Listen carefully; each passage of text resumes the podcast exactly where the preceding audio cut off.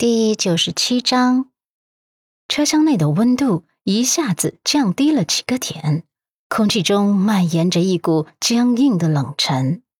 陆漠北的眼神也一寸一寸的凉下来，某种气息似乎一触即发。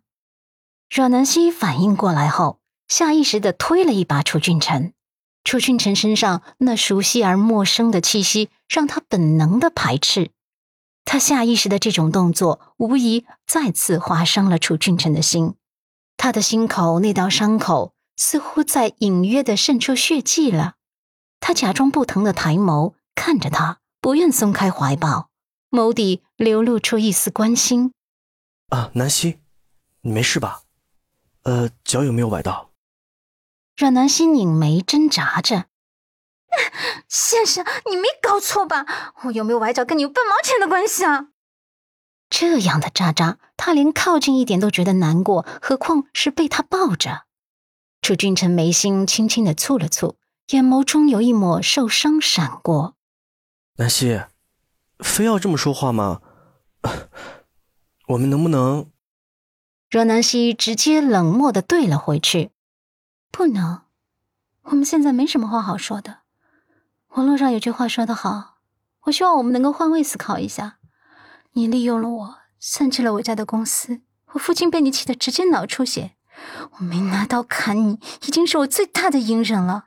你还敢奢望我能跟你谈笑风生？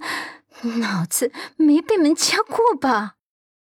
楚俊成看着眼前这张熟悉而又冷漠的面孔，心口的愧疚跟心痛就像是雨后春笋一般冒出来。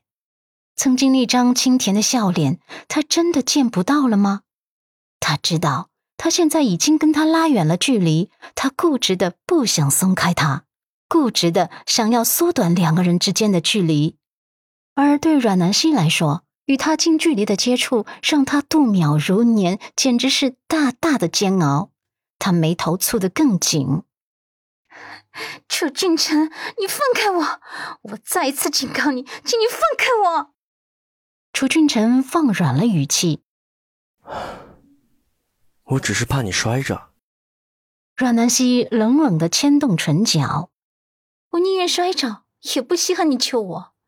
再不松开，我只能喊非礼了。”楚俊辰看着他倔强而又冰冷的样子，无奈的叹息。这个时候，阮南希眸光不经意的一扫，居然看见了那辆熟悉的迈巴赫。小心肝猛然一颤，陆先生什么时候过来的？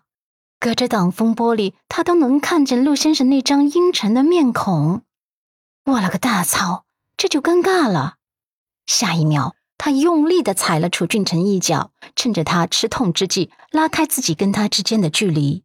楚俊辰却是下意识的上前一步，喃喃的叫道：“南希。”阮南希回眸，狠狠的瞪了他一眼：“你给我闭嘴！”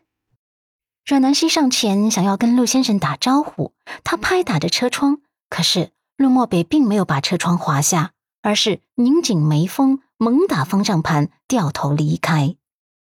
阮南希眼睁睁的看着迈巴赫鱼贯进茫茫车流中，只留下一排尾气。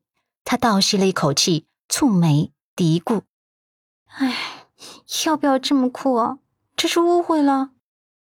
显然，这种情况下，他也没什么心情加班打扫卫生了。他扭头也准备收拾一番回家了。楚俊辰却有些不甘心的上前拉了他一把：“南希。”若南希脾气火爆的甩开他的手臂：“你到底想要干嘛？我要回家了，你能别阴魂不散的吗？”楚俊辰不知道为什么心底竟在这一瞬间。涌动着一丝酸涩，因为他误会了，你着急回家解释。阮南希仿佛听见莫大的笑话一般，冷冷的勾唇。对啊，我急着回家解释，这些 跟你有半毛钱的关系吗？楚俊辰有些轻蔑的勾唇。一个精神病人，你没必要紧张他的感受的。我知道你当初嫁给他也是因为赌气嘛。可是人生一辈子幸福最重要，你冲动的时候做出的错误选择，还是应该及时结束的。这话，南希是真心听不下去。他开始了小战士模式，对着他一字一句的严厉道：“我请你滚蛋好吗？再拿陆先生神经病的事情说事，我就跟你拼命！”